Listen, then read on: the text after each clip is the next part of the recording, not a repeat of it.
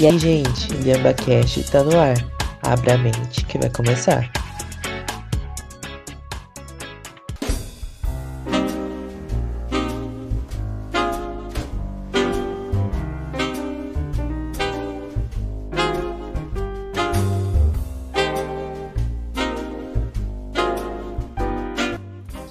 Oi, gente, aqui é o Levon.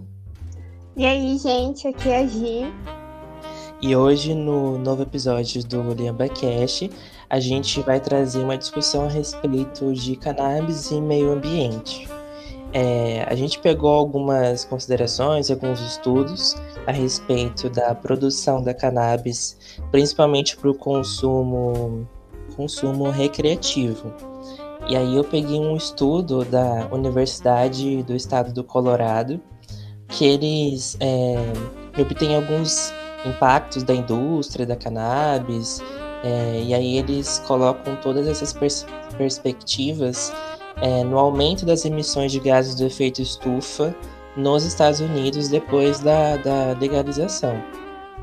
Então, eles fizeram uma, toda uma avaliação é, do ciclo de vida das operações de, de cannabis em ambientes fechados, como as estufas, e analisaram principalmente a energia usada, os materiais necessários para poder cultivar e se chegar no produto final.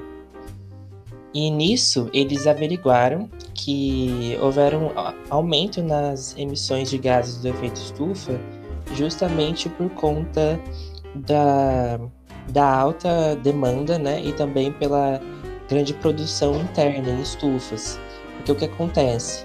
Não é a própria planta que aumenta as emissões de gases do efeito estufa, mas sim a sua produção. E como lá eles não têm um clima totalmente adequado para poder plantar fora, né, ao ar livre, eles têm que plantar dentro dessas estufas. Então eles precisam de lâmpadas bem potentes, de ambientes é, com temperatura controlada, porque a cannabis é uma planta que ela precisa de bastante luz e calor para poder se desenvolver. E aí eles perceberam que, por conta disso, é, se utiliza muita energia elétrica. É, por exemplo, na cidade de Denver, nos Estados Unidos, é, aumentou de 1 para 4%, é, e isso só no pro consumo da, da produção da, da cannabis. Então, 4% de todo o consumo total da cidade é só para a produção da cannabis.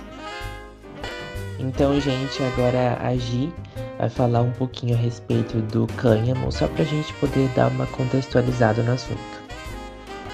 O cânhamo é uma planta da cannabis sativa, assim como a maconha.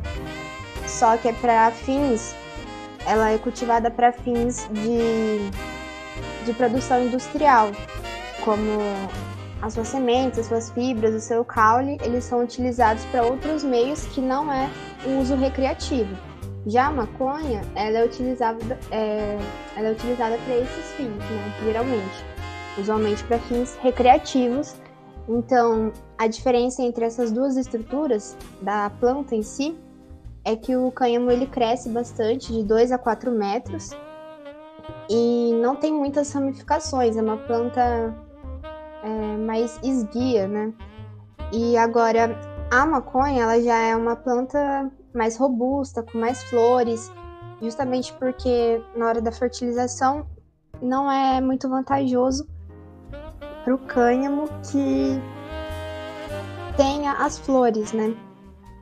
O cânhamo ele tem um alto teor de canabidiol, que possui grande potência terapêutica e medicinal e contém baixo THC. Então, que causa a brisa da maconha é, não tem, não é proveniente do cânhamo.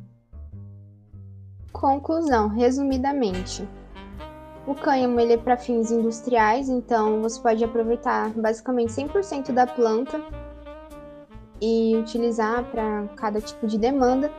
E a maconha ela é direcionada para fins medicinal talvez, mas mais para recreativo mesmo. Então tem um alto nível de THC, geralmente 30%, enquanto o cânhamo é 0,3%. Então não dá brisa, né, quando você utiliza cânhamo para fazer as determinadas coisas. dentre isso que foi citado, a gente pode citar alguns benefícios de se cultivar a cannabis sativa e o Levon vai começar destacando um deles.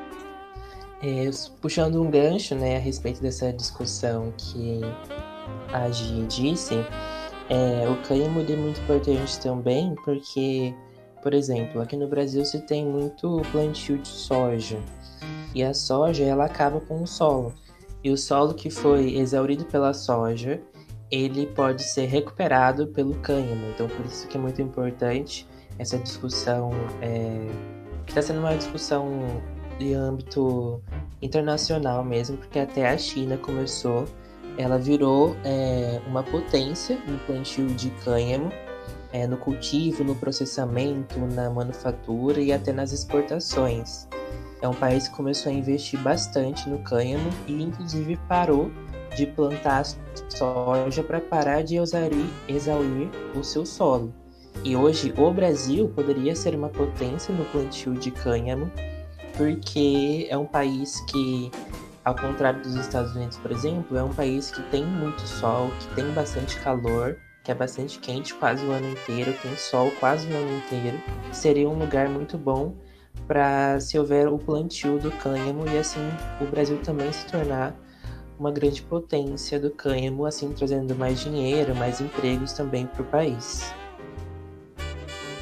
É, dentro da estrutura da planta, basicamente você pode utilizar sementes para a produção de alimentos, suplementos nutricionais, medicamentos e cosméticos. E o caule, as fibras, pode ser utilizada para a produção de papel, tecidos, cordas, compostos plásticos e até materiais de construção. É interessante que nesse viés da, da bioconstrução, você pode utilizar em fabricação de tijolos e até para substituir o cimento queimado, que é bem popular na utilização da construção civil, que são materiais bem nocivos, tóxicos, que demandam processos que liberam toxicidade, inclusive o manejo de cimento ele causa alergia na, nos, nos trabalhadores, né? E a gente poderia reduzir tudo isso utilizando o cânhamo, seria rentável porque ele pode, a planta ela pode ser utilizada por completo, então você pode direcionar para cada para cada coisa uma única planta. Né? Sim, e sem falar de todos esses benefícios, é, a gente ainda pode falar, por exemplo, da parte do do Brasil, como o Brasil é um país que existe possibilidade de plantar ao ar livre, por exemplo, é, cultivando ao ar livre, há uma liberação mais ou menos de 22,7 quilos de CO2, segundo aquela mesma, é, aquele mesmo estudo que eu falei da Universidade do Colorado. E agora o plantio em estufas libera em torno de 326,6 quilos de CO2 na atmosfera. Então, por o Brasil ser um país que é muito possível é, se plantar ao ar livre por causa do nosso clima, ainda seria benéfico também para o meio ambiente, porque há muito menos liberação de CO2. É possível também a gente até pensar numa possível substituição do petróleo porque você pode transformar o cânhamo em biodiesel e etanol através do, de processos químicos. E nesse caso seria muito menos poluente utilizar esse tipo de combustível. E sem falar na, na construção civil, né? Porque só a construção civil é responsável por 11% das emissões de carbono no, na produção desses materiais. Então, o cânhamo também seria outra solução para diminuir essas emissões e a gente conseguir chegar a emissões zeros. Nossa, sim. Fora as outras questões também de durabilidade do material, que evitaria descarte, também qualidade, fora outras coisas também que viabilizam a utilização do cânhamo na construção civil.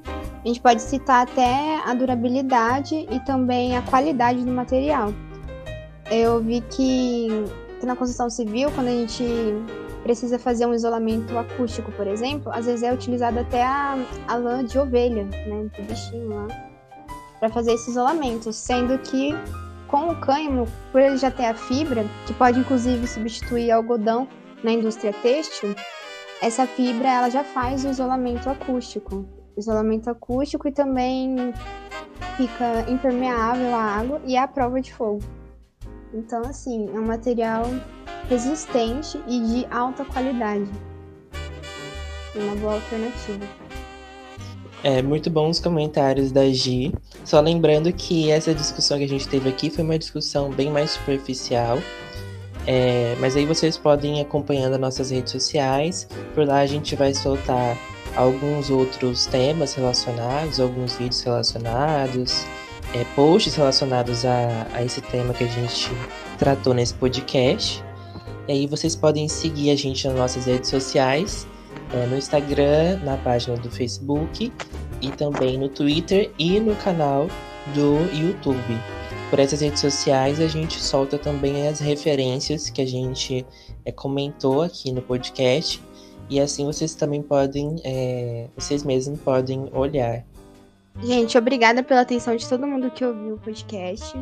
Interessados no assunto, a gente vai deixar tudo disponível na descrição, tá? E depois a gente pode até colocar curiosidades lá no Instagram sobre o tema, de outras utilizações que a gente não citou aqui. É isso, gente. Então sigam as nossas redes sociais, todas elas são LianvaCast. E fiquem para a próxima. Até mais. Até, tchau, tchau.